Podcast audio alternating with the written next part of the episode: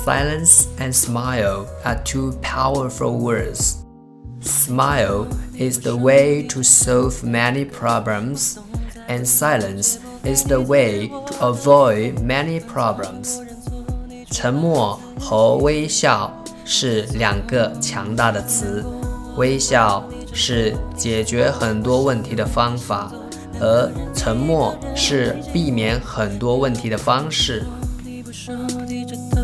是个不懂猜不透，解不开你赐予我的疑惑。